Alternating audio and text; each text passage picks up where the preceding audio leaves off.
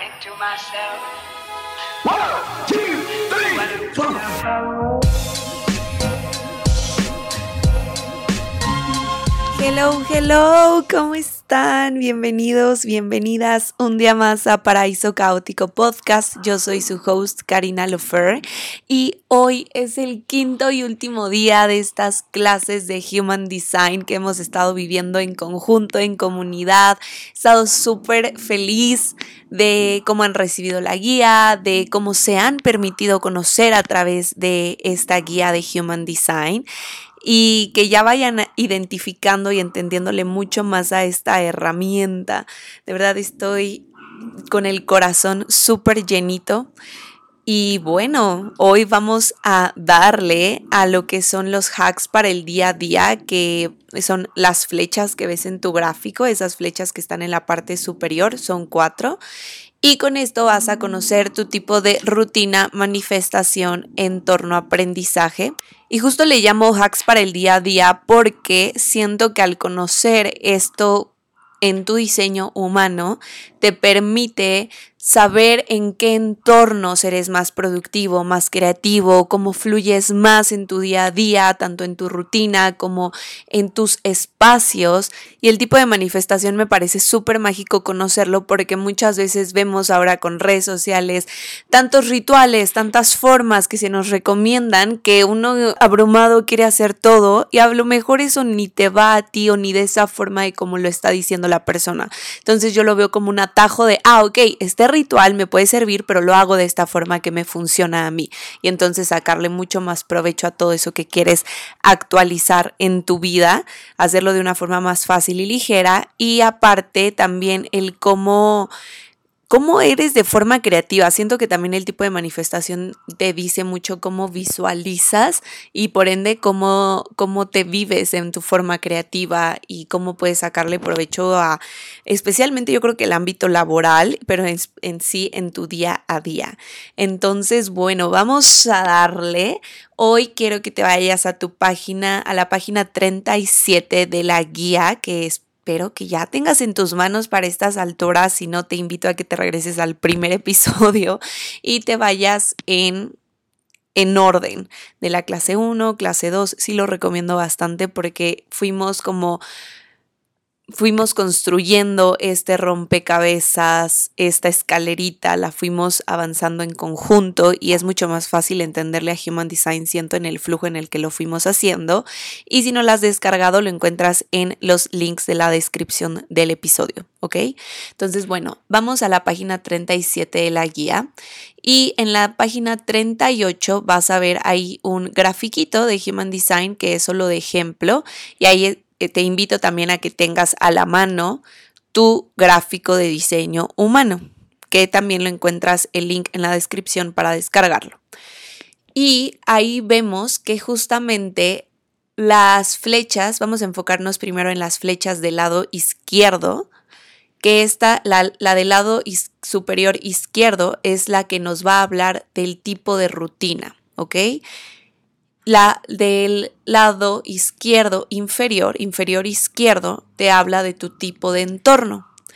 Y luego vámonos al lado derecho y la del lado superior derecho te habla de tu tipo de aprendizaje y del lado inferior derecho de tu tipo de manifestación, ¿ok?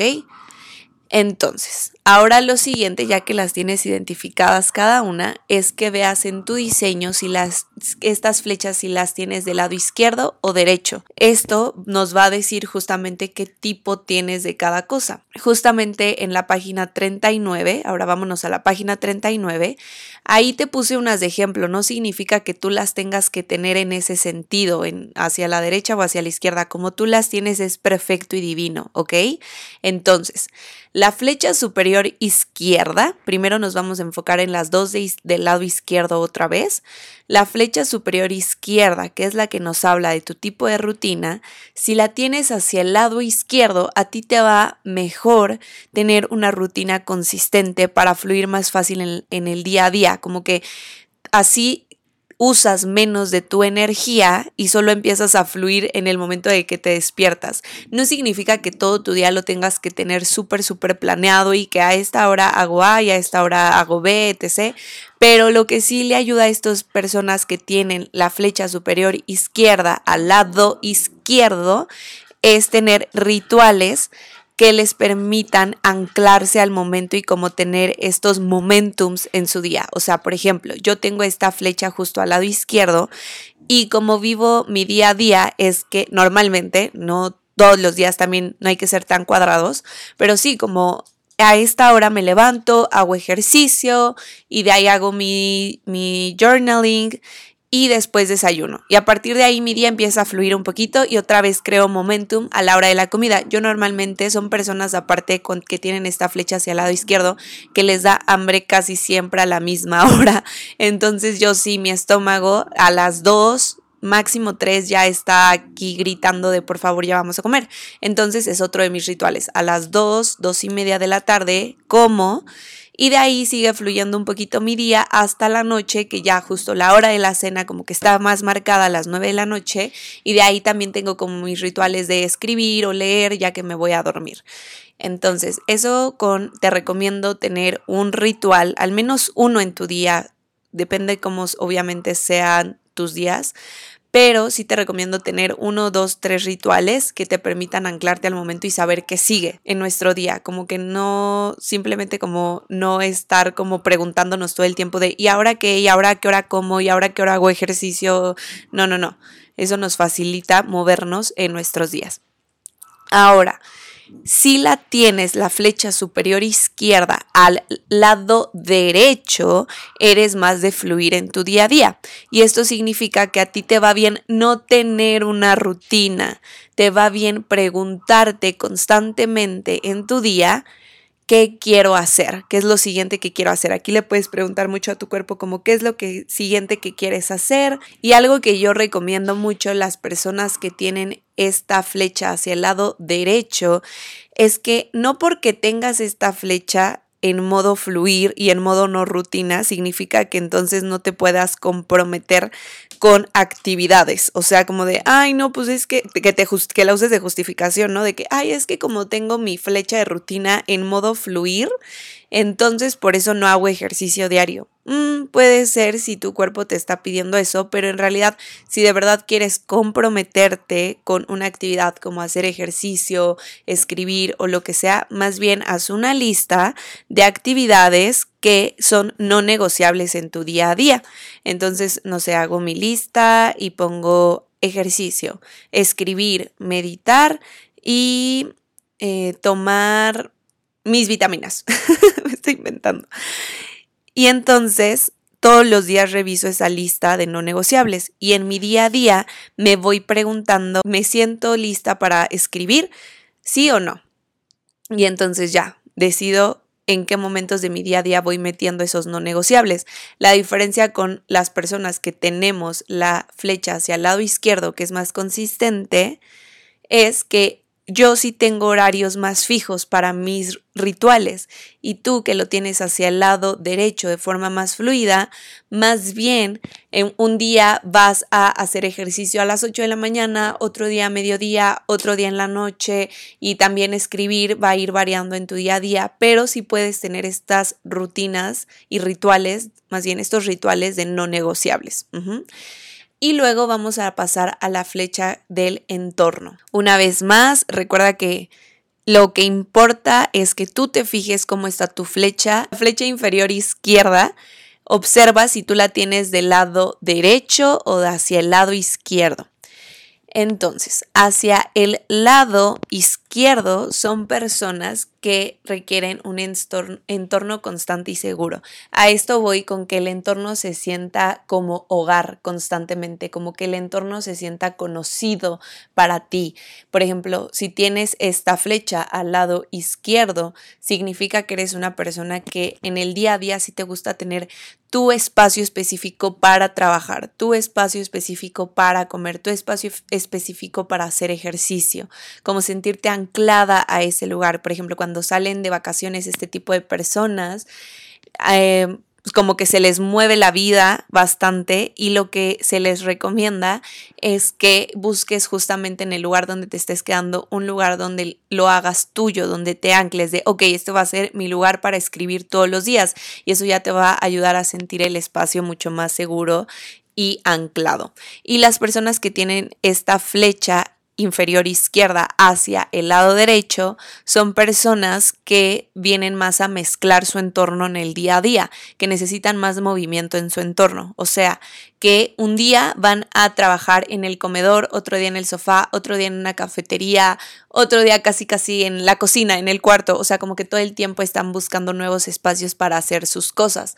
Yo, por ejemplo, tengo esta flecha al lado derecho y yo lo noto mucho en el ejercicio, o sea, hubo una época que pagaba una membresía que se llama FitPass y lo que me encantaba es que entonces diario, aunque, por ejemplo, aunque diario hiciera pilates o yoga, diario iba a un estudio diferente entonces era muy dinámico el entorno en mi día a día, aunque ahí se empiezan a combinar, si se dan cuenta uno en uno mismo, sus cosas, porque si yo tengo eh, la flecha de la rutina al lado izquierdo que es fija, yo casi diario iba a hacer mi ejercicio a las 7, 8 de la mañana. Sin embargo, al tener un entorno dinámico y en movimiento, diario iba sí a las 7, 8, pero a un estudio diferente para sentir que cambiaba de espacio. Y bueno, eso con ya tenemos las dos flechas del lado izquierdo, check, la de rutina y la de entorno. Ahora vamos a pasar a las flechas del lado derecho. Primero vamos a revisar la flecha superior derecha.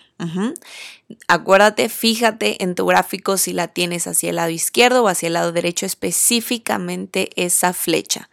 Este tipo de flecha es la de aprendizaje y justamente si la tienes al lado izquierdo, tu tipo de aprendizaje es más estructurado. A ti si te gusta eh, fijarte en los detalles, que esté todo acomodadito en carpetitas o en cajones para más fácil como ingresarte a eso y digerirlo. Yo, por ejemplo, tengo este tipo de flecha y por eso siento que la guía que te que te entregué esta guía que estás viendo gratuita de Human Design es que yo sí la hice de que capítulo 1, capítulo 2, A, B, C, D, E, o sea, sí muy con peras y manzanas. Y las personas que lo tienen al lado derecho, esta flecha del aprendizaje, son personas con un tipo de aprendizaje más abstracto, más imaginativo. A estas personas les va mejor tener todos los datos revueltos casi casi y ellos ver el overview, ver el general y sacar lo que requieren sacar de todos esos datos. No enfocarse tanto en los detalles, sino ver más como el general y de forma más abstracta. Y estas personas pueden haber batallado bastante en el sistema escolar que tenemos hoy y es más bien justamente porque el sistema escolar está muy hecho para un tipo de aprendizaje. Aquí la clave es que justamente nos conozcamos y ojalá cada vez desde más chiquitos nos entreguen estas herramientas para entonces saber qué tipo de aprendizaje nos va y que nos enseñen desde ese lugar y nos permitan aprender desde ese lugar porque nos vamos a sacar mucho más provecho. Entonces, tú si tienes el tipo de aprendizaje receptivo y fluido y abstracto, imaginativo hacia el que es la flecha viendo hacia el lado derecho, te va mucho mejor que te den hasta como un poquito las cosas revueltas, que no haya tanta estructura, no fijarte tanto en los detalles y tú sacar tus conclusiones del panorama general. Y vamos por la última flecha, la del lado derecho, la, la flecha inferior del lado derecho, ¿ok? Y Aquí igual fíjate si la tienes tú hacia la izquierda o hacia la derecha. Si la tienes, esta es la flecha de la manifestación. Si la tienes hacia la izquierda es que tienes un tipo de manifestación específica y detallada. Esto significa que tú si haces, por ejemplo, una meditación de visualización o si cierras los ojos y te dicen, imagínate un bosque con un lago y árboles, etc Tú, o sea, y ahorita puedes hacerlo, ¿ok? Cerremos los ojos un segundo, vamos a hacerlo y ahí te, se van a dar cuenta los dos tipos de flecha. Respira profundo, inhala, exhala. Y ahora quiero que imagines una playa, una playa hermosa, que está llena de rocas. Y observas cómo se forman esas olas y rompen en la orilla. Y te, fijas cómo es la arena que en la que está sentada. Y hay caracolitos, hay conchas. Y está el atardecer en esta playa y la estás gozando, disfrutando. Y se está metiendo el sol poco a poco.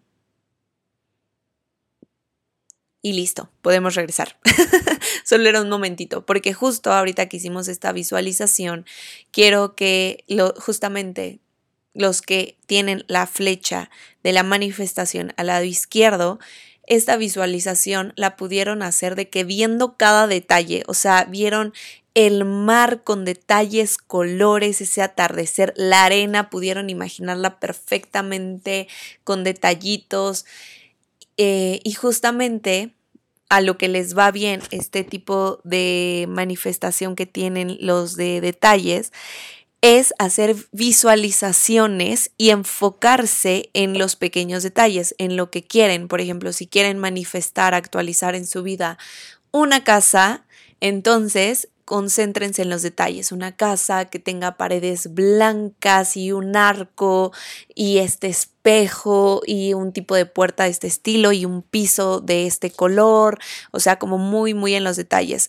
Estas personas con la flecha hacia el lado izquierdo de tipo de manifestación son personas que también son muy buenas planeando porque se fijan mucho en los detalles. Aquí lo que deben de tener cuidado tanto cuando van a planear como cuando van a manifestar algo es encerrarse en que solo lo que ellos piensan está bien y que solo si solo lo que ellos están imaginando es lo que les puede llegar en su vida. Como que sí deben de dejar una ventana abierta a que el universo les sorprenda y les traiga algo mejor de lo que pueden imaginar, porque al final nuestra mente es limitada y estás usando esa manifestación específica con tu mente que seamos realistas, es limitada. Entonces siempre sí manifestar, enfocarte en los detalles, y a estas personas les va súper bien los vision boards porque son súper visuales y en los boards, bajar imágenes, descargar imágenes, donde de verdad esté casi igual a lo que quieres actualizar y manifestar en tu vida, tal cual que si salen personas en una foto, tú te veas en esa foto, o sea, la persona que sale en esa foto se vea casi igualita a ti, si quieres manifestar un carro, que sea el carro que quieres manifestar, ¿ok? He escuchado muchas historias de personas que tienen esta flecha hacia el lado izquierdo en detallado y de verdad que son brujiles porque manifiestan exactamente lo que quieren muchas veces. Pero recuerda siempre dejar este espacio de universo, sorpréndeme y muéstrame algo mejor de lo que mi mente puede imaginar. ¿Ok? Y luego esta flecha del lado derecho, la que está en la parte inferior, la misma, la de la manifestación, si está hacia el lado derecho, es no específica y periférica. Yo, por ejemplo, tengo esta y ahorita que hicimos esta visualización, somos personas que vemos como más periférico, así tal cual. La vista, si la enfocas a un punto, siempre estás viendo de forma periférica algo, pero lo ves de la, la, vista periférica se ve de forma borrosa, como que no ves tantos detalles, solo como que ves un poco de sombras y figuras. Y de hecho yo cuando hago meditaciones de visualización veo así. A veces ni siquiera lo veo en color, a veces hasta lo veo como en blanco y negro y estas personas, las que tenemos esta flecha al lado derecho, nos debemos enfocar más en el sentir y más como en el universo sorpréndeme y en tus no negociables. A mí siempre siempre me ha servido muchísimo y desde que sé esto de mi tipo de manifestación, wow, ha sido súper mágico porque entonces yo me enfoco un montón en mis no negociables, por ejemplo, cuando nos mudamos mi marido y yo a nuestro primer depa, yo me enfoqué mucho como, ok, quiero vivir en esta zona, máximo esta cantidad de precio y con estas cualidades en el DEPA o sea, como muy general. Y justo fue así. Y el universo me trajo algo mejor de lo que mi mente hubiera podido imaginar. Y me ha pasado cuando quiero ir a una cafetería, que luego me la paso horas en TikTok buscando de qué cafeterías. Y yo, ay, es que quiero algo con un vibe como cozy y cálido y así, así. Y no encuentro nada en TikTok. Y es como, ay, ya va, voy a ir a esta. Y en el camino hacia esa encuentro algo con ese vibe, con esos no negociables, pero algo mejor de lo que mi mente hubiera podido imaginar. Entonces, también para los que tenemos la tipo de manifestación periférico, no significa que para ti no sirvan los vision, vision boards o las meditaciones de visualización, pero tú lo vas a hacer diferente a las personas que tienen el tipo de manifestación específica. Los de tipo manifestación específica más bien se deben enfocar en los detalles, en visualizar tal cual como lo quieren y los de tipo de manifestación periférica se deben enfocar más en cómo se van a sentir con eso y en sus no negociables. Y los dos recordar que dejar que también el universo haga su chamba. El universo para los de tipo de manifestación periférica va a saber aún mejor lo que quieres y los de tipo manifestación específica, darle espacio también a que el universo te sorprenda porque la mente es limitada. Y en tu guía gratuita, después en la página 41, puedes encontrar los seis tipos de entornos que existen. En tu tablita de Human Design, cuando descargaste tu gráfico, viene una tabla y ahí debe decir qué tipo de entorno tienes. Y el conocer tu tipo de entorno te ayuda a saber mucho mejor en qué espacios fluyes más y así poder cuando vayas a trabajar o vayas a una date, en qué espacios te vas a sentir más seguro, más como pez en el agua, más productivo, más creativo.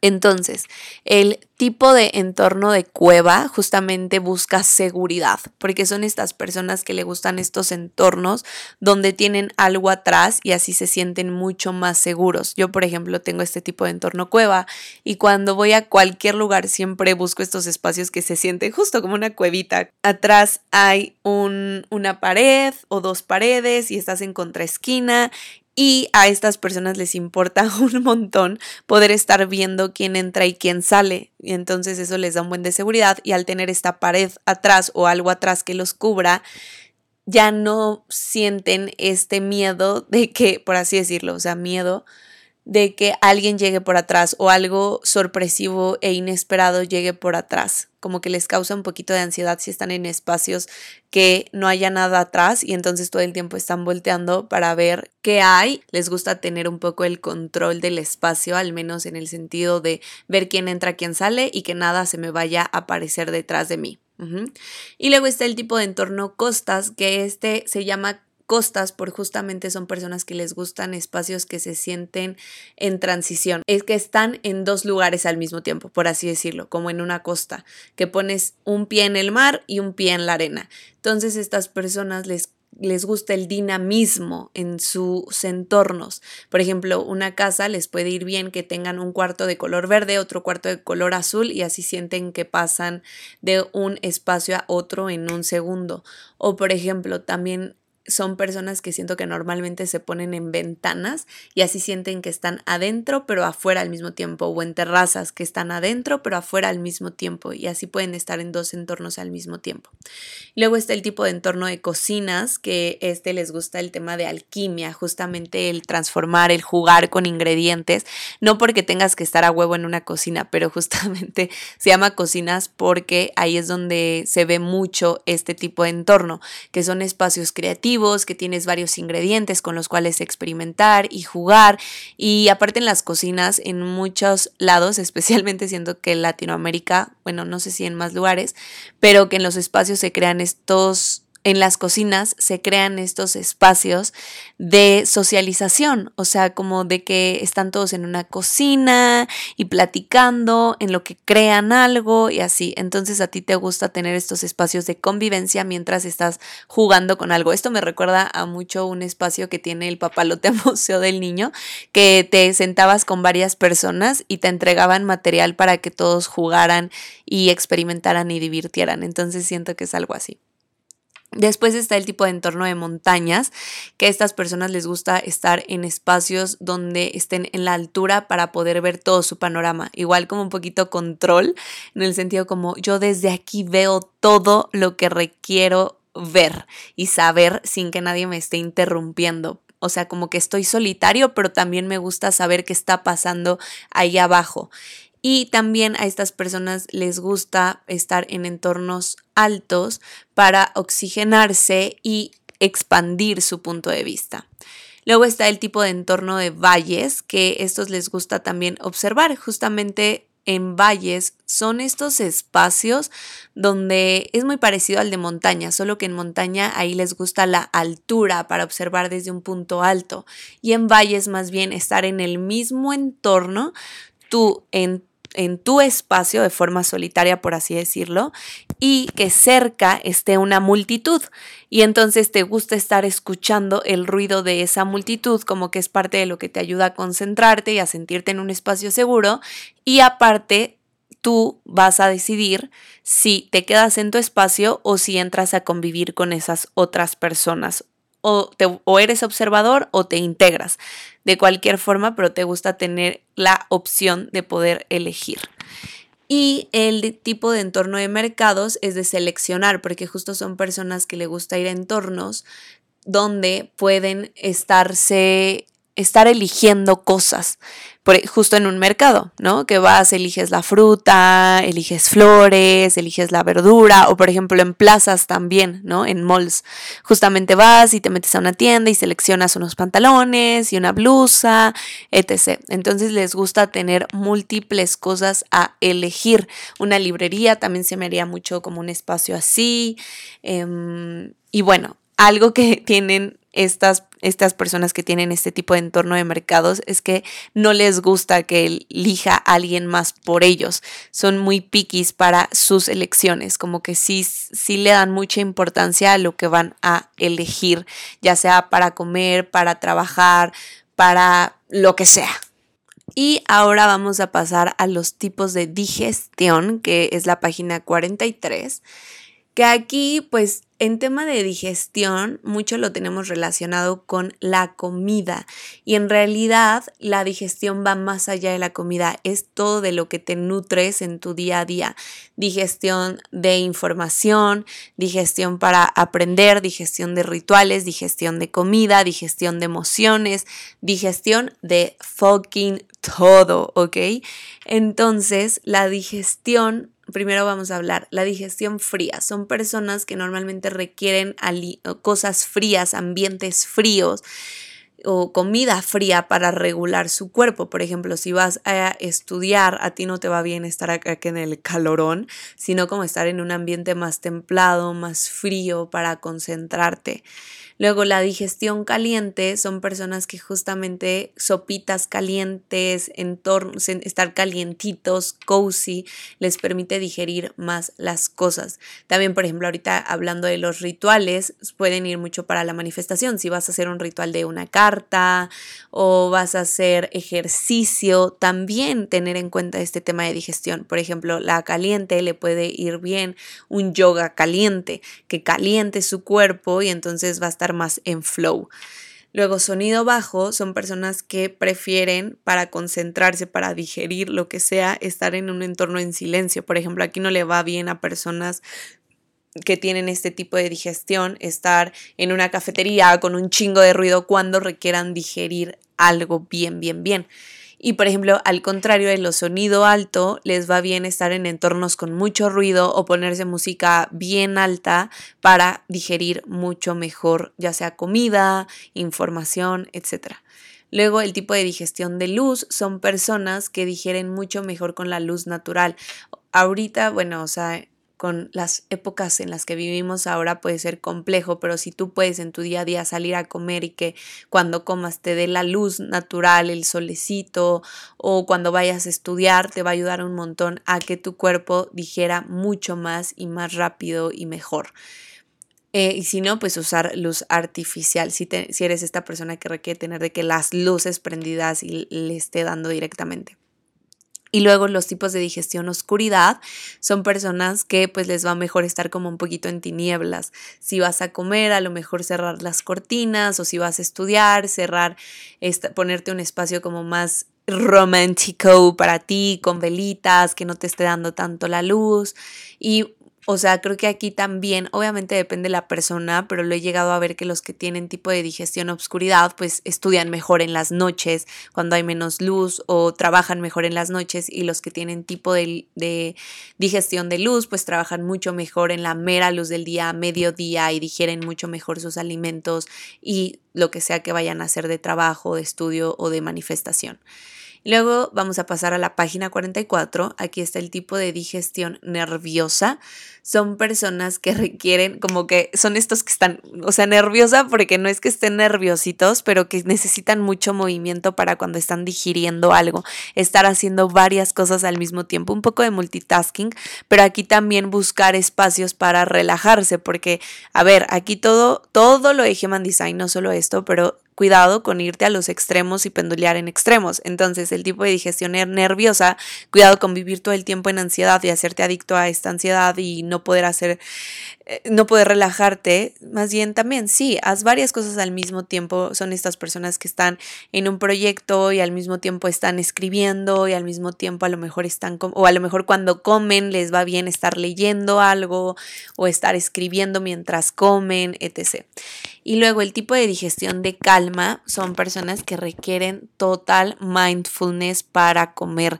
Tenía una clienta que justamente tenía este tipo de digestión y esta morra comía de que en chinga en cinco minutos y súper rápido, no se daba sus espacios para comer y le daba súper colitis. Y justamente ya que conoció su tipo de digestión empezó a hacer rituales de más en calma tardar, o sea, aunque te tardes un poquito más, en realidad comer en mindfulness no te va a quitar de verdad que tanto tiempo de tu vida. Así que date estos espacios, hasta si puedes de, de, comer de repente en silencio, en soledad, si es posible, vas a ver cómo te lo va a agradecer tu cuerpo. O si requieres estudiar, justamente también hacerlo sin distracciones, en un espacio donde estés tú y tu ser. Y la tipo de digestión abierta son personas que requieren flexibilidad. Eh, yo tengo este tipo de digestión y me doy cuenta no solo en la comida, sino en mi día a día y en mi vida, que yo requiero probar de muchas cosas. Somos personas que nos gusta probar lo exótico y lo que es innovador. O sea, como que, ¿por qué voy a comer helado de vainilla si puedo comer helado de guayaba con guanábana, ¿sabes? Entonces, los que tenemos digestión abierta, nos gusta probar de, todo para explorando encontrar lo que nos va mejor. Entonces, igual si de ejercicio te va bien explorar todos los tipos de ejercicios posibles y un hasta que encuentres el tuyo y un ratito te vas a quedar en eso que que digieres mejor, en eso que te gusta más y después volverás a explorar. Eh, neta, esto describe mucho mi vida. Este, mm, en qué otras cosas. Si de repente puedes probar un tipo de estudio con tarjetitas y de repente ya estás probando un tipo de estudio de que con audio y así, es ir explorando y campechaneando y no quedarte mucho, no son personas que se queden mucho tiempo en su zona de confort. Y luego el tipo de digestión cerrada son personas que más bien saben lo que les gusta, no necesitan probarlo, saben perfectamente lo que les va bien, con eh, lo que, sí, lo que se les da, lo que les gusta. Son personas que por ejemplo, si te dicen no me gustan los nopales, deja de estarlos chingando con que es que pruébalo, ¿cómo vas a saber que no te gusta si no los has probado? Clásico, ¿no? De niños. Y justamente los que tienen tipo de digestión cerrada saben que no les gusta eso. De hecho, si se comen eso por presión social, que sabían que no les gustaba y no les iba bien, probablemente les va a caer mal. Entonces ahí tener mucho cuidado. Obviamente estos de tipo de digestión cerrada pueden tener sus temporaditas de exploración, pero caen muy fácil en sé que esto me gusta y listo, y mucho tiempo se quedan en eso. Y luego el tipo de digestión alternativa requieren variación y simplicidad en su día a día. Por ejemplo, son estas personas que les va bien como tener variedad en su platillo, variedad en el tema de estudio, ¿no? Pero que lo dejen como de forma más simple. ¿Cómo va esta frase de entre menos es más? este es el tipo de alternativa. Les va bien estar cambiando de cositas, pero manteniéndolo simple. Por ejemplo, para dejarlo más claro, voy a poner un ejemplo. Una temporada, no querer hacer todos los rituales de manifestación y de espiritualidad al mismo tiempo. No, no, no. Una temporada haces eh, tu ritual de aclaradores energéticos de Access. Otra temporada haces tapping. Otra temporada haces cartas de manifestación. Otra temporada haces esto. Entonces igual con la comida. Y la consecutiva es digerir una cosa a la vez y tener un horario y ambiente predecible. Son personas que no les gusta que les combinen la comida, por ejemplo, como primero me como el arroz, después me como las albóndigas. Oh, se me antojaron unas albóndigas. mamá, mándame albóndigas manifestando. Este, primero te comes el arroz, después las albóndigas, después los frijoles. Ay, se me antojó tanto eso, maldita sea. Este, y así y que no, no, es como que revuelvan todo el frijol, albóndigas, esto. No, no, no. Y tener predecible como, ok, voy a comer, voy a digerir a esta hora esto, en este ambiente y esta cosa. Y one thing at a time, una cosa a la vez. Y ahora sí, por último, la última capa de Human Design, el tema y propósito de tu vida, al menos en Human Design, porque a ver, aquí les voy a filosofear un poco de mis perspectivas de vida, de cómo yo lo veo. Yo esto lo veo como solo tu tema de vida en Human Design, tu propósito de vida en diseño humano. Esto no significa que este solo sea tu único propósito. Yo siento que vinimos a vivir varios propósitos de vida, no solo uno, imagínense qué hueva. No, no, no, siento que vinimos a contribuir con un montón de cosas, que vinimos a vivir y cumplir y vivir un montón de propósitos. Bien redundante yo, pero sí. Siento que vinimos a experimentar varios clímax en nuestra vida, por así decirlo. Y aparte, Human Design, el tema y propósito de vida, yo lo veo como el resultado de vivir tu diseño de forma alineada y de la forma más auténtica y elevada posible. No lo veo como el fin, punto. Eh, ese es su meta, este es tu objetivo y haz todo lo que tengas que hacer para llegar a eso. No, no, no, es un día a día de ir mezclando tu diseño, de ir viviéndolo, experimentándolo es como si fueras a hacer un pastel y en realidad el pastel es solo consecuencia de la receta tan increíble que hiciste, de los ingredientes que combinaste.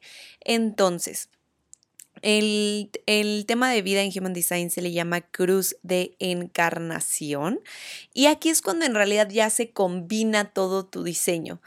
Ya cuando se mezcla todo tu tipo de aura, tu perfil, tus centros energéticos, tus canales, tus puertas, tararara. Ya aquí es cuando lo vemos como en resumen, cuando ya vemos todas las piezas del rompecabezas en conjunto y ya no vemos las piececitas por doquier, sino que ya vemos, ah, todas estas piezas del rompecabezas que estuve conociendo de mí, que estuve buceando, ya puedo ver el overview y ya puedo ver el panorama general de esto, ya puedo ver la imagen completa. Esto es tu tema de vida, simplemente ver la imagen completa de todo tu diseño. Y eh, esto lo encuentras en, igual en la tablita de tu gráfico, viene casi en la parte de hasta abajo, debes de verlo como Cruz de Encarnación o Incarnation Crows. Entonces, de tema de Incarnation Crows, de temas de vida, de cruz de encarnación, hay 192 cruces de encarnación, cada uno con un nombre y una descripción diferente, las cuales nos ayuda a entender mucho mejor las lecciones que venimos a aprender, los desafíos, porque justo aunque sea tu tema y propósito de vida, bien dicen que como gran poder conlleva una gran responsabilidad o algo así, pero a lo que hoy es que justamente tu propósito de vida claramente te muestra también como esos desafíos con los que probablemente te vas a topar más y, y de forma consecutiva. Sin embargo, esos desafíos son los que, como lo hablábamos un poco en el episodio pasado de las puertas, tu cruz de encarnación, tu tema de vida puede ser tu luz o tu sombra, tu maldición o tu bendición, porque puedes vivirla, puedes vivir tu propósito, de hecho, de forma desalineada. Y eso no significa que no estés viviendo tu propósito. Qué, qué cabrón está eso, nunca lo había visto así hasta ahorita reflexionando con ustedes, pero qué cabrón está que puedes estar viviendo tu propósito, tal vez no de la mejor manera, pero lo estás viviendo. Ya de ti depende si le sacas el mayor provecho y le sacas toda su magia, pero lo puedes estar viviendo de una forma desalineada. Y estar viviendo tu propósito no significa estar viviendo de la forma más mágica y alineada posible. Ya eso dependerá de ti, que tu tema y propósito de vida lo uses para vivir una vida auténtica, mágica, creativa y plena. So, entonces, les decía, hay 192 cruces de encarnación. Eso significa que, claro, va a haber personas que tengan la misma cruz de encarnación. No somos solo 192 humanos en el mundo, ¿verdad? Sin embargo, lo que sí es que cada una es una mezcla diferente. O sea, por ejemplo, yo tengo la cruz de las demandas. Probablemente hay otra, de hecho he conocido personas que tienen la misma cruz de encarnación que yo, la cruz de las demandas. sin embargo, justamente he tenido clientes que tienen la misma cruz que yo, pero eso no significa que tengamos el mismo tipo de diseño, ¿ok? Podemos tener, haz de cuenta, es como si tú hubiéramos hecho el mismo pastel, pero cada una con ingredientes y receta diferente. Es como cuando en matemáticas el clásico maestro que te regaña porque quiere a huevo que lo hagas a su forma y a su estilo la ecuación. Y en realidad no, puedes llegar al resultado matemático tal vez de diferente forma a la de los demás. Y así es lo de la cruz de encarnación, el tema de vida. Puede que tengas la misma cruz que otros, pero derivado de diferentes ingredientes. Entonces, bueno, esto dejarlo claro para que siga quedando claro y sígase viendo esto de que todos somos diferentes, únicos, perfecto y divino. Nadie va a tener la misma combinación que tú, nadie va a estar viviendo tu diseño de la misma forma ni de pedo. Entonces, tu cruz de encarnación yo la veo también como la cereza del pastel, es el cherry on top, ya eso que adorna, te digo, ya el resultado de vivir tu diseño, entonces, ah, ya, por estarme viviendo de forma alineada, auténtica y elevada, derivado de eso, ah, estoy viviendo mi tema y propósito de vida. ¡Wow! ¡Qué mágico! Y obviamente esto se va a ver diferente en cada etapa de tu vida. Justamente con Human Design yo veo mucho eso, que aunque ahorita, por ejemplo, hayas descubierto esta guía y hayas conocido tu diseño o si ya tienes tu ebook de Human Design, que lo hayas hecho conmigo o con alguien más, esto Ahorita probablemente estás absorbiendo cierta información, te está haciendo sentido ciertas cosas, pero eso no significa que más adelante te haga sentido lo mismo. Es mucho como con libros, películas, podcast, que o hasta cursos, certificaciones, que en el momento de tu vida que los lees, los tomas, los ves, absorbes cierta cosa. Y en dos años vuelves a leer el mismo libro y te caen 20 diferentes. Lo ves desde una nueva perspectiva, eh, aprendes nuevas cosas, porque estás viviendo desde un lugar diferente, estás viviendo una nueva versión de ti, estamos cambiando constantemente, la vida se nos está moviendo todos los días, entonces es normal que tu diseño ahorita te haya hecho sentido en unas cosas, pero es una herramienta infinita e ilimitada en el sentido de que ahorita aprendes ciertas cosas, te hacen sentido ciertas cosas, y si en un año regresas a esta guía, a tu ebook, a un curso de Human Design, a un programa, o a, sí, a esto, te van a hacer sentido nuevas cosas y siento que por eso es una herramienta eh, limitless, o sea, timeless, de que no tiene tiempo de caducidad que es una herramienta constante. Yo, por ejemplo, sigo regresando a mi human, sigo bien encontrando cosas y digo, wow, no había visto esto de esta forma o ni siquiera lo había captado, ni siquiera me había dado cuenta que yo tenía esto y ahora ya me hace sentido y ahora ya lo puedo potencializar. Entonces te invito a que constantemente estés regresando a tu diseño para que constantemente le saques más provecho, encuentres nuevas cosas y lo uses para el momento en el de tu vida que estás viviendo ahora y así tu tema y propósito de vida. Puede que ahorita tu tema lo estés viviendo de cierta forma o sienta que, sientas que ni lo estás viviendo tanto, que lo leas y digas, what the fuck, yo siento que ni, ni esto me hace sentido. Pero prueba un año más adelante y a lo mejor ahora lo estás viviendo de forma diferente, ahora de forma más alineada o de forma más desalineada, o ya te hace más sentido ahora, porque tal vez ya estás viviendo más tu diseño y estás viviendo más de forma auténtica porque obviamente todo esto es un proceso de descondicionamiento, de limpiar creencias, juicios, patrones que venimos haciéndonos desde chiquititos. Es normal como humanos, porque estamos rodeados de personas, de, de experiencias que nos van moldeando hacia cierto lado. Pero ahora que ya conoces tu diseño y dices, ok, se dice o mi alma eligió esto, ¿Qué requiero limpiar? ¿Qué requiero descondicionar? Y a lo mejor en un transcurso de meses empiezas como a quitarte todas esas capas que no son tuyas, a descondicionarte, a vivir más desde tu autenticidad, más desde tu flujo natural. Y a lo mejor en un año te hace aún más sentido otras grandes partes de tu diseño o todo tu diseño. Entonces velo como un proceso, como un experimento, como te decía, creo que desde el capítulo 1, no sé si lo dije, pero bueno, si no lo dejo aquí otra vez, prueba un mes, Prueba un mes todo esto que estás descubriendo de tu diseño. Prueba un mes alinearte a tu diseño. Si no te funciona, regresas a lo mismo que estabas viviendo todos estos años de tu vida. Si te funciona, ya la armaste, encontraste una nueva fórmula para experimentar y potencializar esta vida.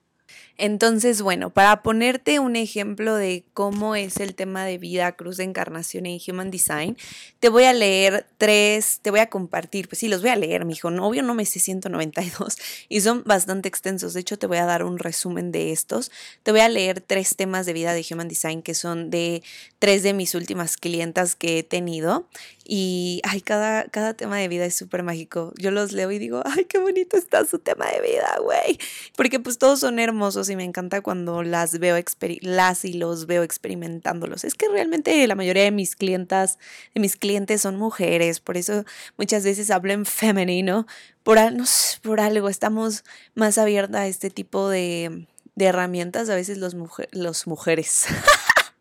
los hombres se vuelven más metódicos, más quieren análisis y lógica, que algo muy padre de Human Design es que siento que para estas personas, por ejemplo, yo que soy más estructurada en ciertas cosas, en otras son muy, soy muy abstracta y muy intuitiva, pero, por ejemplo, más bien voy a poner de ejemplo a mi marido, él es financiero, entonces eh, le gusta más, obviamente, lo un poquito más metódico, que tenga sentido, la teoría, el análisis. Y Human Design le hace mucho sentido también por eso, porque le entrega un poco de esa parte, una ciencia. Entonces, bueno, vamos a leer el tema de vida que se llama Left Angle Cross of Identification, o sea, el tema de vida de la identificación. Y este tema de vida en Human Design se enfoca en la identidad, la individualidad y la capacidad de adaptación. Las personas con esta cruz de encarnación tienen una energía especial para identificar propósitos e identidades y así ayudar a otros a encontrar esto, estando destinados a encontrar su lugar en el mundo a través de la experiencia y la exploración. Se les recomienda a estos que tienen este tema de vida que tomen el tiempo para conocerse a sí mismos y descubrir sus verdaderos deseos y necesidades. Es fundamental que aprendan a escuchar su voz interior y confiar en su intuición para tomar decisiones importantes y que se den permiso de explorar diferentes caminos y experiencias para encontrar su lugar en el mundo. Y también se les recomienda tener en cuenta que el proceso de identificación y cumplimiento de sus sueños será un camino de exploración, experimentación, eso ya lo dije. Es importante que no tenga miedo de probar cosas nuevas y abrirse a las oportunidades de la vida. Y bueno, este les digo que nada más le leí un resumen porque esto es mucho más largo, normalmente les entrego dos páginas de esto, pero este tema de vida sería de, es bueno, identificando a través de su intuición, los propósitos y las identidades tanto de sí mismo como ayudando a los demás. Yo esto, por ejemplo, lo vería en una profesión. Ah, eso es otra cosa bien importante de los temas de vida. Tu tema de vida jamás te va a decir de viniste a ser doctor, viniste a ser abogado, viniste a ser healer. No, no, no. Más bien, un tema de vida se puede ver de múltiples formas. Por ejemplo, alguien que es tiene este tema de vida, de identificación de propósitos e identidades y que viene a explorar y seguir su intuición, siento que podría ser alguien ay, ¿cómo se llaman? Cool, no, se les llama hunters, o sea, estos que buscan personas para empresas como de recursos humanos y que van como cazando justamente personas para atraerlos. Ay, voy a buscar el término. Ay, no encontré el término, amigos, pero bueno, justo es como hunters hunting de recursos humanos, este reclutamiento que están buscando personas para atraer porque identifican propósitos e identidades de personas. Otra forma de que siento que se podría ver es un coach que se dedique a ayudar a la gente a encontrar su profesión, su camino, su propósito de vida, su identidad y así. Entonces vamos a leer el segundo tema y propósito de vida, que es el de el Eden, Right Angle Cross of Eden. Eden, ¿cómo se dice? Bueno, este es una persona que tiene la misión de traer armonía y equilibrio al mundo, tiene habilidades naturales para ayudar a otros a encontrar la belleza y el placer en el mundo, puede tener experiencia en sus vidas que le lleven a buscar una mayor comprensión y sabiduría y tiene un gran potencial para tener ideas innovadoras y creativas que pueden ayudar a otros a alcanzar sus objetivos. Pueden tener experiencias de crisis en su vida que le permiten transformarse y crecer y pueden tener experiencias de fricción en sus relaciones con los demás, los que les permite aprender y crecer y algo que me acuerdo de este tema de vida, porque aquí nada más le saqué el resumen, por algo que me parece precioso, es que son personas que normalmente están buscando el Edén de forma externa, en lugares, en personas, y mucho de su tema de vida va a ser que lo encuentren en sí mismos este Edén. Se llama Edén, por esto que les digo, es como encontrar este Edén en sí mismos, y cuando encuentran el Edén en sí mismos, hace que los demás también los pueden ayudar a encontrar el Edén en la vida donde se resalte la belleza, el arte, la creatividad. Les digo, se enfoca en la creación de un espacio armonioso y hermoso en la vida de una persona. Y son muy sensibles justo a la estética, tienen súper buen ojo para esto, tienen un talento para crear y apreciar la belleza en todas sus formas. Y son súper intuitivas para esto, para la armonía, la belleza, el placer, el placer de la belleza tal cual. Y algo que me gustaría decir con esto de los temas de vida, por ejemplo, ahorita se los estoy diciendo de forma general el tema de vida, pero obviamente, por ejemplo, ya en una sesión uno a uno con alguien que haga readers, que haga lecturas, como yo, que by the way encuentras mis paquetes de Human Design en Instagram, arroba Human Design Lofer. Aquí abajo en la descripción te dejo ese usuario donde puedes ver todo mi catálogo con los dos paquetes que te vengo manejando. O, otra persona que esté dedicada a Human Design, lo ideal es hacer eh, o sea, sí, sacar tu tema de vida, extraerlo con base en tu tablita de diseño humano y hacer con base en eso un análisis de la persona, de todo lo que es su diseño. O sea, juntar todas esas piezas del rompecabezas, ok, las piezas en separado son esto y su tema de vida ya es esto y hacer un análisis combinando todo esto, que esto les voy a enseñar en el programa de viaje hacia adentro, que ya al final les contaré un poquito más de esto. Y por último les voy a decir el último ejemplo que les voy a dar hoy de cruz de encarnación. Y este último que les voy a leer es mi tema de vida, ¿ok? Aquí me voy a mostrar hasta los calzones. Ahí se, o sea, sí, es un, aquí es como que me conozcan desde otro lugar. Y bueno, el mío es de Left Angle Cross of Demands, la cruz de encarnación de las demandas. Y se trata de una personalidad que se caracteriza por tener una gran capacidad para hacer demandas y presionar a los demás para que cumplan con sus expectativas y necesidades. Estas personas suelen tener un fuerte sentido de autoexigencia y de lo que es justo, lo que a menudo les lleva a ser líderes naturales en situaciones donde se requiere determinación y coraje. Y qué bueno que pongo de ejemplo mi cruz de encarnación, porque bueno, es algo que yo vivo, que he vivido toda mi vida, porque al final tu diseño lo tienes desde que antes de nacer. Y a lo que voy porque lo que se me hace buen ejemplo es para ponerles también el lado sombra. Yo misma pues he vivido mi cruz de encarnación el lado sombra, justo que mi tema de vida sea las demandas, la exigencia y eso demandar que los demás se mejoren, de hecho es lo he hecho de forma desalineada, de esto que te vuelve súper exigente con los demás, querer controlar que los demás se eleven y entonces presionarlos, presionarlos, presionarlos y querer más de las demás personas, cuando a ver, a ver, a ver, nadie tiene por qué entregarme nada, yo no tengo por qué exigirle nada a nadie. Yo primero soy la primera en que debe cumplirse sus propias demandas, en que debe cubrir sus propias demandas. Y ya el demandar a los demás es más de forma indirecta. Al yo cumplirme mis propias demandas y yo darme primero eso, de forma más ligera, puedo a los demás con el inspirar en mí, en lo que vivo, en lo que soy, ya es más fácil de mandar a los demás de forma indirecta. De hecho, algo que se me acuerdo que se me recomienda con mi tema de vida es no demandar de forma directa a mi círculo cercano, a mi círculo cero.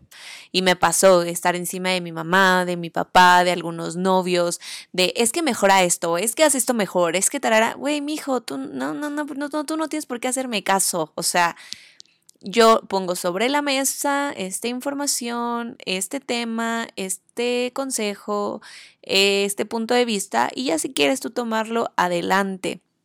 Pero aquí justamente yo obviamente en algún momento de mi vida era súper pushy o una novia súper demandante porque yo no me estaba entregando mis demandas y cumpliéndome a mí misma.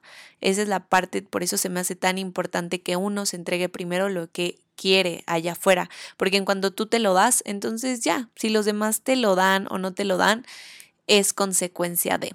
Y dice, en el día a día, alguien que vive esta cruz de encarnación de las demandas puede sentir una constante necesidad de ponerse metas, sí soy, y desafiar a los demás a alcanzarlas. Puede ser muy directos en su comunicación, lo que puede resultar intimidante para algunos, pero su intención es simplemente hacer que las cosas se muevan y progresen. También soy, o sea, yo de hecho soy esa amiga y ya desde un lugar más alineado o esa persona que te impulsa a que hagas las cosas, que se vuelvan acción, que se traigan al 3D.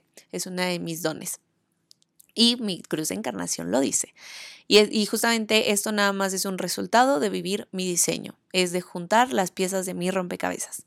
Y dice, puede tener dificultades para aceptar ayuda o colaboraciones de los demás, ya que prefieren hacer las cosas a su manera y asegurarse de que se hagan bien. Sí, soy bastante individualista y he tenido, soy hija única, eh, mucho de la vida o sea, en general, mi personalidad es individualista, entonces claro que he tenido que abrirme a recibir, he tenido que trabajar esto de recibir, recibir apoyo, ayuda, saber pedir ayuda y es parte, les digo, también tu cruz de encarnación te muestra tus desafíos. Y dice, para sacarle el máximo provecho a esta cruz se recomienda que las personas se enfoquen en desarrollar su capacidad para liderar y motivar a los demás. También es importante que aprendan a trabajar en equipo y aceptar que no pueden hacerlo todos solos. Es necesario que encuentren un equilibrio entre su exigencia personal y la capacidad de aceptar y celebrar sus logros. 100%. Yo tengo que ser muy consciente de no irme al extremo de solo trabajo y solo mis metas y solo tarará, sino también permitirme disfrutar y ser y, y, vivir en celebración también. Ha sido parte importantísima de mi proceso de autoconocimiento y transformación, celebrarme mis logros, porque uno se vuelve a veces tan exigente, bueno, en mi caso, que dejas los logros a un lado y, la verdad los proyectos, las metas les gustan ser celebradas porque cuando se celebra más de eso quiere llegar en tu vida. Es como decir, ah, lo concientizo, lo agradezco es y atraigo más de eso en mi vida porque ya estoy lista para recibir más porque ya concienticé esto, este logro, esta celebración. Entonces, otra cosa les iba a decir, por ejemplo, hay, por ejemplo, este es Cruz de las Demandas, pero hay varios cruces de las demandas, no solo uno. Y, por ejemplo, también me acuerdo que mi cruz de las demandas tiene que ver con la vitalidad, o sea, justamente yo voy a vivir aún más mi diseño y voy a poder invitar a los demás que cumplan sus metas, invitar a la acción, los voy a poder impulsar más mientras más viva en mi vitalidad, en mi fuerza de vida, que pues tiene que ver mucho con que mi tipo de aura, regresándonos a los primeros capítulos, es generator entre más hago lo que me gusta, entre más honro mis deseos, entre más vivo en diversión, más fuerza de vida soy, más vitalidad soy y más puedo ayudar a otros a que y inspirar a otros a que cumplan sus exigencias, cumplan sus demandas, vivan en la acción desde la vitalidad.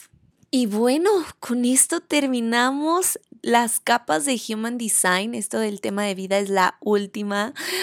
Mi corazón está Ta, ta, ta, ta, ta, ta, ta. Entonces vamos a pasar a los siguientes pasos. También para que puedas seguir profundizando en tu diseño y que no se quede solo como teoría.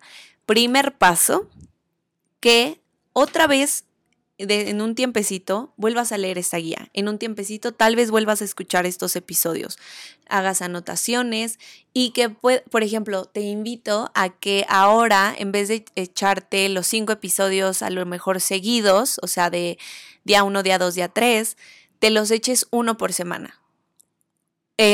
La primera semana te enfoques en integrar tu tipo de aura, tu estrategia y tu autoridad. Luego la siguiente semana te enfoques en integrar tu tipo de perfil. La siguiente semana te enfoques en tus centros energéticos y así por consecuencia. Como que ahora te la vayas llevando mucho más lento, te enfoques solo en una capa para que entonces le saques mucho más provecho, la concientices en tu día a día, te vayas dando cuenta, lleves registro de cómo, por ejemplo, yo si soy generator, a lo mejor la primera semana yo me enfocaría en qué me está drenando y qué me llena más de energía, qué me hace sentir con combustible lleno, vital y, y así lo puedes ir haciendo tú llevando anotaciones junto con journaling. Acuérdate que en el ebook, en las primeras páginas, bueno, en, el primer, en los primeros capítulos, vienen journal prompts para que justamente vayas integrando parte de tu diseño. Entonces te invito a que lo vayas haciendo así. La segunda, lo otro que te dije, prueba un mes, no pierdes nada, llevas toda una vida viviendo de X forma y prueba un mes viviendo de una forma a lo mejor más alineada a tu diseño humano para que empieces a experimentarlo y ver si te funciona. Si no te funciona, listo, es teoría más que existe en el universo, que a lo mejor para ti no va y regresas a tu estilo de vida en el que estabas. Y tercer y último paso inscribirte a mi nuevo programa Viaje hacia dentro, que de hecho en las última, en el último capítulo, la página 47, vienen todos los detalles para esto. Ahí viene el temario, lo que me encanta de este programa que he creado con tanto amor, tanta emoción. Uno, que es la escuela que yo hubiera querido tener cuando empecé en este mundo de desarrollo personal, porque si te darás cuenta en el temario, vamos a indagar conocer y mezclar varias herramientas. Human Design va a ser el centro de este programa. Lo que sí te vas a llevar es toda la, toda, toda la teoría de Human Design.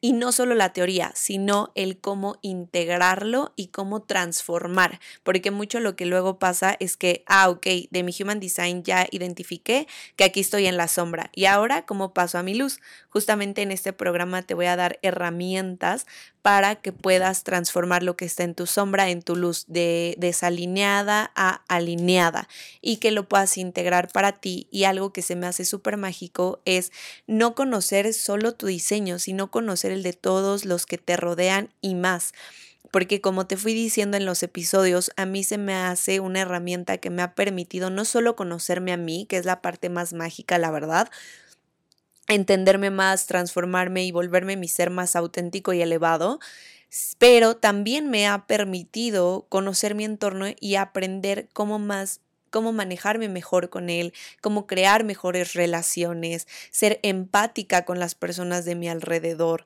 Si alguien de mi entorno es manifestor o es projector, obviamente ya voy a saber, de, ah, ok, estas personas van a un ritmo diferente y ya no me enojo si no van a mi mismo ritmo. Por ejemplo, mi marido es experimentador estrés y ahora ya sé que así funciona. Por ejemplo, él ha estudiado programación y así y él le gusta meter las manos al lodo y ya no estoy de, ¿por qué no buscas primero en Google? O en YouTube cómo funciona, porque yo que soy investigadora funciono mucho así.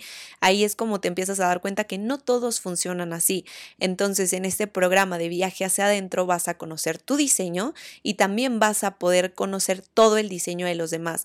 Va a ser para uso personal y para uso colectivo, porque justamente lo vas a poder usar para ti y a lo mejor descargas el Human Design de tu familia, de tus amigos, de tu pareja y entonces los entiendes mucho más y empiezas a relacionarte desde un lugar mucho más alineado con las personas de tu entorno. Y también si desearas dar sesiones de Human Design, lo podrás hacer tomando esta, este programa de cinco semanas. Eh, vamos a ver, como dije, el centro va a ser Human Design, pero también vamos a usar de apoyo tarot terapéutico. Te voy a enseñar las bases de esta herramienta. También vas a aprender Access, sus bases y muchas de sus herramientas para justamente transformar de la sombra a la luz. Y también journaling para integrar y para también transformar de la sombra a la luz y para indagar mucho más profundo. Yo lo veo como que con Human Design vas a conocerte mucho más profundo. Con, es un atajo de autoconocimiento, con tarot terapéutico vas a traer el inconsciente al consciente, con Access vas a transformar y con journaling vas a integrar. Es el paquete completo.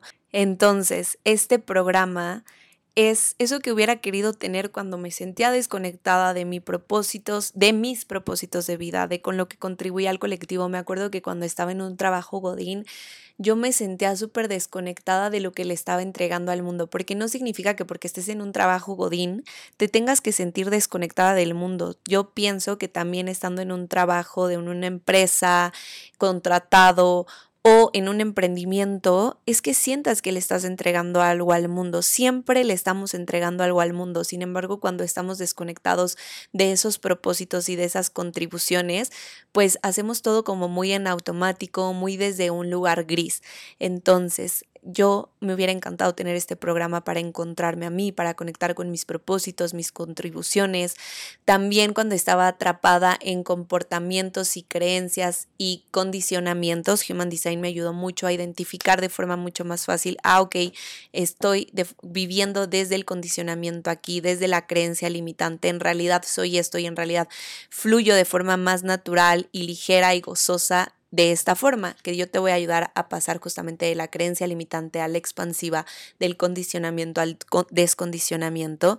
También era para mí cuando me, o sea, hubiera sido este programa increíble para mí o para estas personas que se sienten que no son que no es uno mismo, que estás jugando a las máscaras, que estás jugando a adivinar eh, cómo encajar en cierto grupo en lugar de ser tú y atraer a las personas indicadas y oportunidades alineadas a tu vida. También es para ti si sientes algo faltante o incompleto en tu rompecabezas de vida, como que te sientes insatisfecho con la vida que estás viviendo, que no sabes cuáles son tus dones, tus talentos, tus virtudes, te cuesta reconocerlos, que no sabes con qué contribuyes a la mesa, que sufres de, abrum, de abrumarte mental, de estrés, de no saber manejar tus emociones, tu motivación, que batallas con eso también es para ti. Em, y también que tienes dificultades para relacionarte contigo mismo y con tu entorno, porque justamente aquí vas a crear un espacio seguro para ti y entonces cuando creas un espacio seguro para ti puedes confiar más en ti mismo y actuar y accionar y acercarte y dar pasos más hacia la vida y los proyectos que de verdad deseas crear en tu vida.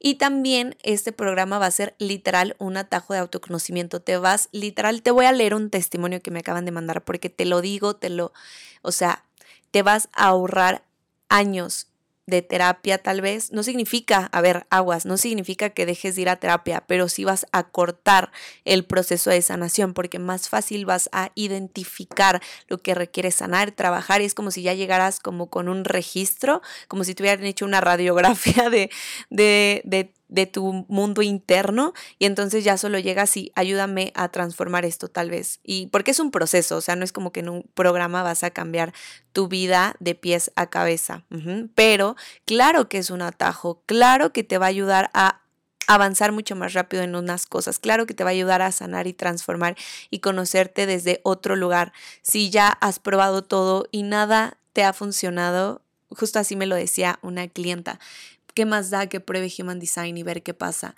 Y justamente una clienta ayer, ayer mismo me mandaba que cómo estaba con sus sesiones de Human Design y de coaching y en las sesiones de coaching tal cual te voy a entregar todas esas herramientas que entrego en mis sesiones de coaching, herramientas de access, de journal, de journaling, de acompañamiento y justo ella me decía, yo creo que es la palabra encantada que mayor define mis sesiones. He notado que tuve un avance mucho mayor que con terapia y justo te comenté al inicio que había visitado al menos cinco psicólogos a lo largo del proceso de sanación en mi vida y me sentía estancada. Este proceso me hizo cambiar varias perspectivas de diferentes áreas de mi vida y con esto he tomado, mm, he liberado el peso mental que a diario cargaba y que ya había intentado todo y aquí siento que aplico algo de Access sin querer saberlo, como hizo la pregunta de por qué no intentar esta herramienta para mejorar mi vida. Y bueno, llegó a esta vida y justamente me ponía que sentía que no solo era Human Design, que algo que le había encantado de las sesiones que teníamos era que le ayudaba mucho a complementar con otras herramientas extras, porque justo no todo es diseño humano y ya, y con eso vas a resolver tu vida, no, es un conjunto de todo, un ecosistema completo y que sin duda me ponía clienta hermosa que era la mejor inversión que había hecho este año, tomar su Human Design de la mano conmigo. Así que en este programa te voy a enseñar Human Design de la A a la Z, todos los temas de vida, todos los potenciales y obviamente vamos a profundizar mucho más en todo lo que vimos en esta guía de estas cinco semanas. Y si eres terapeuta o si quieres dedicarte al tema de dar sesiones, eres healer, coach, etcétera, puedes también pagar la semana 6, este es opcional, este lleva un precio extra para aquí yo ayudarte a crear tus propias sesiones, herramientas para hacerte la vida mucho más fácil como tema de sesiones, pagos y también te voy a enseñar a usar la inteligencia artificial para expandir tu conocimiento y llevar tu negocio al siguiente nivel. Y este programa de viaje hacia adentro es la primera edición, por lo que tiene un precio especial. Es la única vez que va a estar a este precio, que la verdad para todo lo que incluye se me hace un preciazo. Y em, este programa de viaje hacia adentro incluye tu ebook de Human Design de más de 80 páginas, personalizado con cada capa de ti, o sea, literal te vas a llevar también un libro de ti mismo, de ti misma. Sin embargo, si tú ya hiciste tu ebook conmigo, si ya fuiste mi cliente anteriormente de Human Design, escríbeme y te entrego un cupón de descuento extra al que ya tienes en tu guía de Human Design. Justamente ahí te puse un cupón de descuento por mil pesos, o sea, hace aprox 50 dólares para que que va a estar vigente hasta el 30 de abril. Entonces, tienes una semana y cacho aprox para canjear este cupón. Te estoy dando el pre-lanzamiento aquí porque bueno, esto está saliendo el viernes 20 y el lanzamiento público va a ser el 23, el lunes 23 de abril. Entonces, para que vayas apartando tu lugar desde ya, puedes pagar con transferencia, también puedes pagar con cualquier tarjeta de crédito de débito o con PayPal a meses sin intereses. Si quieres aplicar alguna promoción de meses sin intereses, te invito a que me escribas a arroba bajo y te explico todos los detalles de cómo hacerlo. Es súper, súper fácil.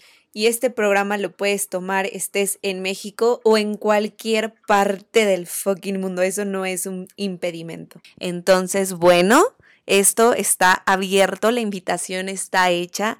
En, en, el link, en la descripción de este episodio encuentras los links para la página web de Viaje hacia adentro, el programa, para que lo veas más a detalle. Ahí también encuentras el cupón de descuento. Recuerda que si quieres, también puedes aplicar a una sesión de valoración gratuita de 15 minutos. Podemos platicarlo y ver si este programa es para ti. También te dejo el link en la descripción para que agendes esto.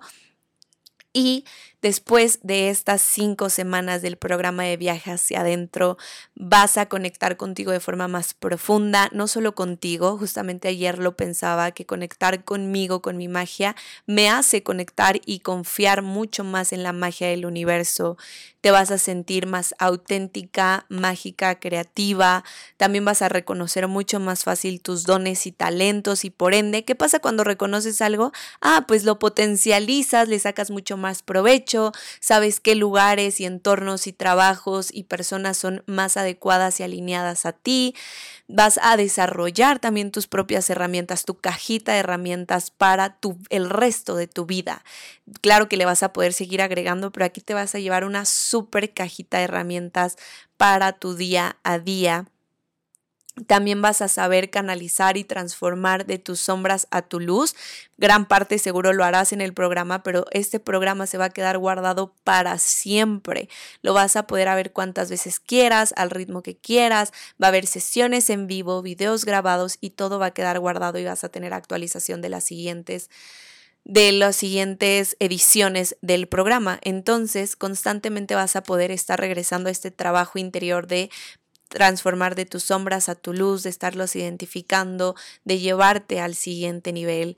Vas a poder abrir tu mente a infinitas posibilidades, como dijo mi clienta, y que a mí me ha sucedido en este camino de sanación y de transformación, cambiar tus puntos de vista. Literal, el punto de vista es todo, el cristal con el que miras la vida lo es todo, y vas a limpiar implantes y creencias limitantes transformándolos a ser a, expansivas para ser tu yo más elevado e iluminado y vas a confiar mucho más en ti por justamente este espacio seguro que vas a crear dentro de ti y vas a poder tú por fin identificar y crear y entregarte eso que tanto estás buscando normalmente allá afuera de forma externa, esa validación, esas necesidades, ese conocimiento. No, no, no, esa confianza interna, ese espacio seguro interno, lo vas a poder crear dentro de ti y vivir dentro de ti a través de este programa. Entonces,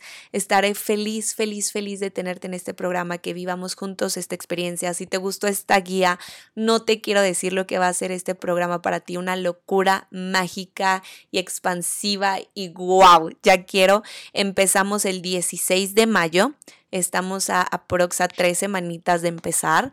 Y bueno, obviamente hay cupos limitados. Quiero que sea un, un grupo selecto, que se sienta cozy, que pueda darles mi asesoramiento, mi coaching, mi consultoría de forma cerquita, personalizada, ¿ok?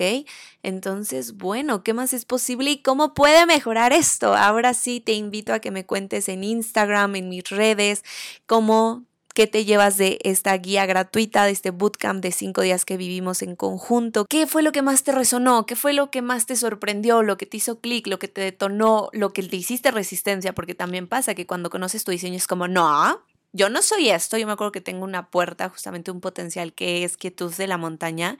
Y cuando la primera vez lo leí, dije, güey, ni de pedo, yo no sé estar quieta. Y poco a poco, conforme he ido avanzando la vida, me ha ido haciendo mucho, mucho más sentido. Cuéntamelo todo, por favor, ya quiero saber. Y nos escuchamos súper, súper pronto. Y será un placer seguir compartiendo este camino de autoconocimiento, sanación, transformación y creatividad juntos para hacer nuestra versión más auténtica. Porque el tema de autenticidad no es solo ser muy tú y ya.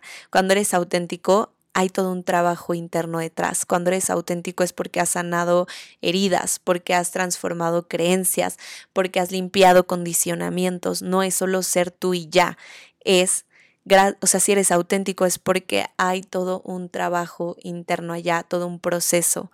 Entonces, bueno, nos escuchamos pronto. Te mando un súper abrazo y espero verte en viaje hacia adentro. Bye.